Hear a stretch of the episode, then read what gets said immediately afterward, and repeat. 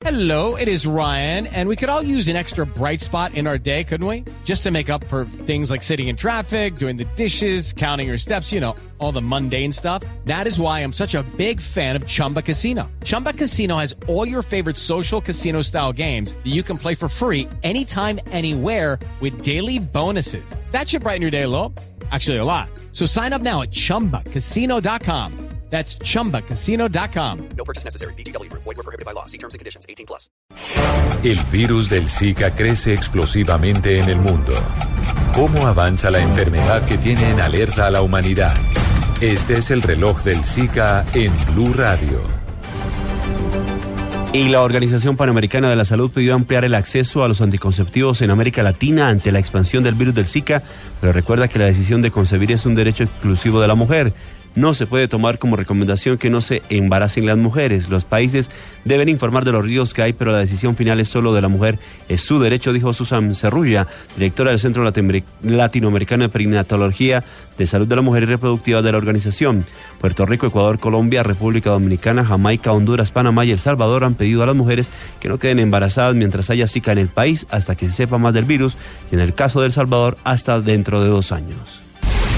Un total de 180 hectáreas entre bosques, pastos y cultivos de cacao fueron afectadas con un grave incendio forestal registrado en el municipio de Elías, en el departamento del Huila. Cuatro acueductos veredales fueron consumidos por las llamas. Informa Silvia Lorena Artuntuaga.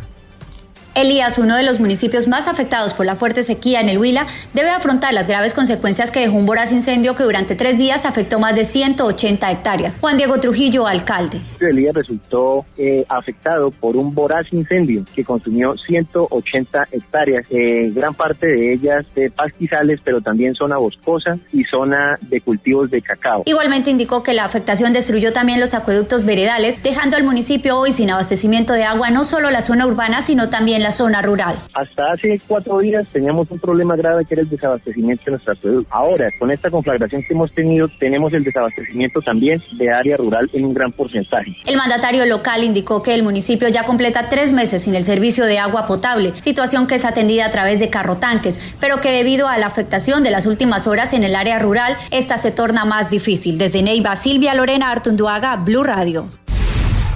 En un retén ilegal montado por delincuentes en vías de Santander fue asesinado el conductor de un bus. Las autoridades investigan el hecho. La información con Javier Rodríguez.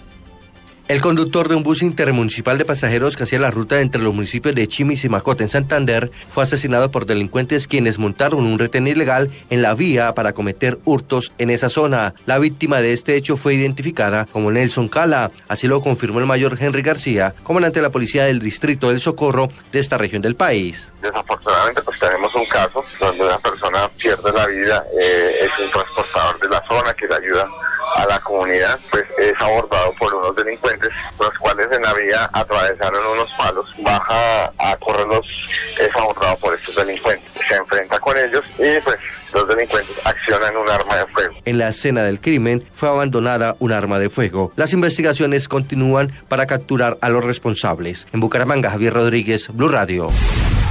Renunció el director de una emisora juvenil en Medellín luego de la polémica generada por burlarse de una joven con discapacidad a través de un video publicado en redes sociales. Los detalles con Cristina Monsalve.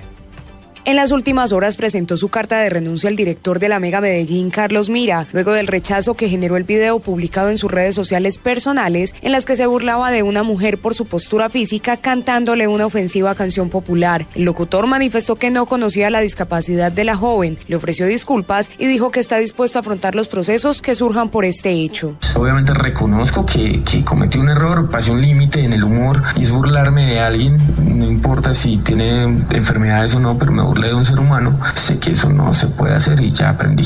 Mil disculpas y ojalá las acepte. Eh, ya ella, si quiere llevar esto a otra instancia, pues no hay ningún problema. La mujer del video, Ana María Zapata, de 22 años, expresó sentirse muy afectada y explicó que ha debido someterse a 14 cirugías debido al síndrome que padece. En Medellín, Cristina Monsalve, Blue Radio. En noticias internacionales, Venezuela confirmó 255 casos de síndrome neurológico vinculado al Zika. Carlos Arturo Albino. La ministra de Salud de Venezuela, Luisiana Melo, confirmó en las últimas horas que existen 255 personas diagnosticadas con el síndrome de Guillain-Barré, asociados al virus del Zika, de las cuales 55 están recluidas en la unidad de terapia intensiva. Indicó que hay alrededor de 4.500 casos sospechosos de Zika registrados por la sala situacional que fue conformada para hacerle seguimiento a este virus. Con respecto al desabastecimiento de medicamentos en Venezuela, la ministra aceptó que hay escasez de inmunoglobina, principal tratamiento para el Zika. La funcionaria también dijo que es posible que exista un subregistro de casos sospechosos, pues el virus del Zika se caracteriza por presentar manifestaciones leves que muchas veces no son reportadas. Carlos Arturo Albino, Blue Radio. En los deportes, Zinedine Zidane, el técnico del Real Madrid, habló sobre Jaime Rodríguez y aseguró que el 10 colombiano tiene talento. Los detalles con Joana Quintero. Mañana el Real Madrid se enfrentará al Español por la fecha número 22 de la Liga de España. Previo al partido, Zidane, el técnico madridista, se refirió al colombiano James Rodríguez, que ha sido marginado de la titularidad en las últimas fechas. A James, que sea bueno, que juega bien. Lo que me interesa que, que juega bien para, para el equipo porque es, es, un muy buen, muy buen jugador y que tiene talento y, y nada más. Luego tiene sus cosas que tiene que hacer defensivamente, pero como todos. Y pero veremos mañana como la alineación. Real Madrid es tercero en la tabla con 44 puntos, mientras que el español se ubica en la posición número 13 con apenas 22 unidades. El conjunto merengue recibirá al español en el Santiago Bernabéu mañana a las 2 y 30 de la tarde. Joana Quintero, Blue Radio. Noticias contra reloj en Blue Radio. A las 9 de la mañana, 13 minutos, noticias contra reloj, noticia en desarrollo. Un juez del Estado brasileño de Mato Grosso autorizó que un niño de 11 años cambie de género en sus documentos de identidad y pase a ser registrado como mujer, informó hoy el diario Fola de Sao Paulo. Y la cifra, un grupo de 400 personas rescatadas en las últimas horas en el mar Mediterráneo llegó hoy al puerto de Taranto, al sur de Italia, junto con los cadáveres de seis inmigrantes que fueron encontrados a bordo de una embarcación que había comenzado a hundirse el pasado 28 de enero, informó la Marina Militar italiana.